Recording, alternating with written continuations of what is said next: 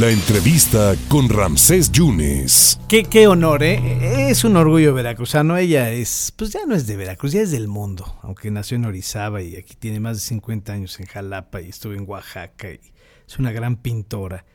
Y aprendió la técnica del grabado y las artes gráficas eh, en el Centro Superior de Artes Aplicadas del mismo IMBA. Y además es fundadora, junto con don Fernando Vilchis, del taller de grabado de la Universidad de Oaxaca, y bueno, estado en Holanda, en Polonia, en Suiza. La maestra Leticia Tarragón. Maestra, ¿qué, de veras qué honor me da saludarla. ¿Cómo le va a usted? Pues muy bien, muchísimas gracias. Ya estoy feliz porque ya entró la primavera, ya se acabó el frío. Sí, oiga. Es que a mi edad ya se siente mucho. Pero, eh, oiga, ¿qué, qué, qué se siente? A ver, maestra, ¿cuál, ¿cuál es el motivo de su inspiración, maestra, cuando está usted en algún proyecto?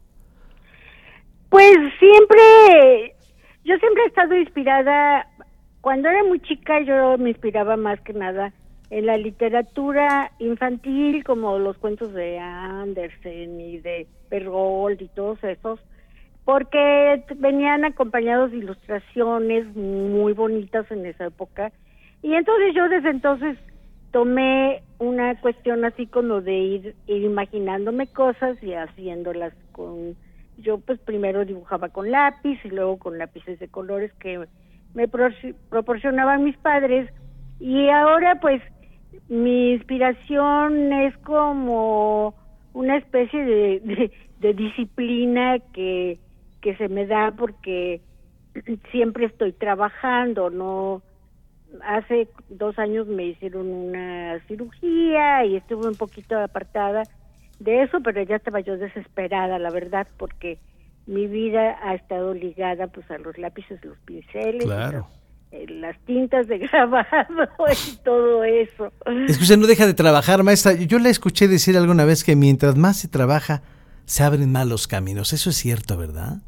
Ah, pero sí, sí, sí, sí. O sea, realmente uno no debe dejar de hacer lo que hace yo pienso mucha gente, como ya soy de la tercera edad, pienso que hay mucha gente que se jubila y luego se deprimen porque pasan de haber hecho un trabajo de escritorio toda su vida y luego de pronto no saben qué hacer. Y pues yo aconsejo mucho que se inclinan hacia el arte, ya sea música, pintura, también la literatura, para no, para que la imaginación siga funcionando porque si no, sí se... Es como, como los músculos, en mi caso, ¿no? Por ejemplo, yo ahorita tengo muchos problemas para trasladarme, pero no obstante, pues no dejo de pintar, ¿no? Me, las, me las arreglo.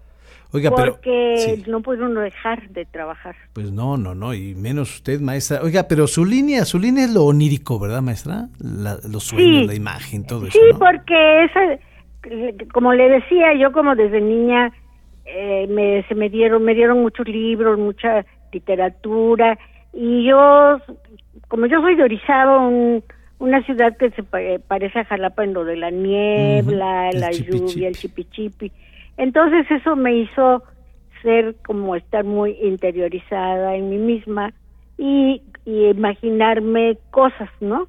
Y de ahí pues es de donde viene mi, pues lo que hago pues yo creo que la imaginación siempre y, y como como tú me decías este si si uno deja de hacerlo empieza a anquilosarse, ¿no? Como los músculos cuando deja uno de, de, trabajarlos.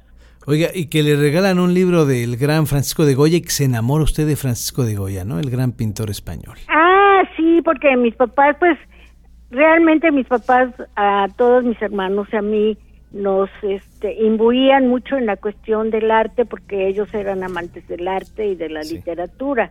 Y mi padre lo primero que me regaló cuando yo era muy chica, me regaló el libro de los caprichos de Goya, que son puros grabados. Y de ahí fue que también me interesó tanto este aprender a hacer esa técnica de grabado en metal, que pues es una técnica que no tiene final, siempre uno está aprendiendo cosas, ¿no? Es cierto. Y también le llamó mucho la atención los animales disecados, maestra Tárrago. Ah, pues es lo que yo, yo estaba, este, como como decía, platicando el otro día con mis nietos de que cuando yo era chica, el, el Museo de Historia Natural, que era el del Chopo, que pues es como, como muy necesario. Yo creo que ahí sí ha fallado en los gobiernos el, el no poner museos de historia de historia natural. El único estado en donde creo que han seguido con eso es este Coahuila en donde tienen museos de paleontología y de historia natural. Porque es muy importante para un niño no nada más ver fotos no de las cosas como que y entonces en este museo aunque las figuras ya eran muy viejas para entonces porque ese museo yo creo que se hizo cuando estaba el porfiriato y, y entonces los animales disecados ya se les veía la vejez, pero no obstante era muy padre ir y ver el tamaño real de una morsa, ¿no? Por ejemplo. Y yo pues ahí dibujaba, me mandaban de la escuela de la Esmeralda de Bellas Artes a mi maestro, un maestro nos mandaba a dibujar ahí al Museo del Chopo y yo pues me encantaba porque había unas vitrinas llenas de, de búhos, de lechuzas, ¿no? Y también había otros de esqueletos, había esqueletos de animalitos y esqueletos de niños, esqueletos de... Entonces uno aprende muchísimo de anatomía, de muchas cosas así, sin tener que desplazarse a otros lados y eso, porque el museo le está a uno dando todo eso. Claro. Eh, maestra, eh, después de Hilando Mundos, ¿tiene usted algo que, va a presentar próximamente? Es, sí, tengo un proyecto de todavía todavía no lo arreglo, pero quiero quiero presentar una próxima exposición en, la ciudad de Veracruz, en la USB de ah, Veracruz. en la Universidad Veracruzana. Ajá. Sí, porque pues todo yo he estado ligada a la universidad. Claro. Muchísimos años, aunque ya me jubilé todo, sigo ligada a la casa de estudios. Y entonces pues tengo ganas de, de volver a exponer, o sea, yo tuve un receso muy un poco largo, aunque ya acabo de hacer esa exposición de de, en el en el ay perdón en el recreativo de jalapeño sí ahí fue no lo Mundo ahí fue Oiga, y, ahora que tengo ganas de hacer una en la ciudad de Veracruz. Perfecto. Pues lo vamos a estar esperando, maestra, felicitándola en este mes. es usted una mujer empoderada, muy querida, profeta en su tierra. Pues, Oiga, y, siempre pues es un placer. Yo tenía muchas ganas de hablar con usted, maestra, porque se le admira mucho y, y se le respeta. Por último, se extraña mucho al entrañable Sergio Pitol, ¿no? Ay, sí. Yo, mi tristeza es que Curiosamente, como mi marido, yo me casé con Fernando Vichy, que me llevaba nueve años. Sí. Y entonces mis amigos, casi todos, eran de esa edad. Y desgraciadamente yo he perdido a esos amigos como Emilio Carballido, Sergio Pitol, a Oscar Chávez, que por desgraciadamente se lo llevó el COVID, ¿no? Sí, y, y, y es una desgracia para mí porque pues como soy más joven, pues yo todavía la estoy librando. No, pero por muchos años, ¿eh? Pero, pero yo a Sergio lo quise mucho porque fuimos amigos, nos hicimos amigos en Polonia. En Polonia. Con Fernando y él. Y, y, ya seguimos esa amistad a través de los años. Así es. Hasta que pues ya él se nos fue. Maestra, pues eh, la felicito mucho. Muchísimas gracias por dar tanto, ¿eh? A tantos. Muchas gracias, pues, ¿eh?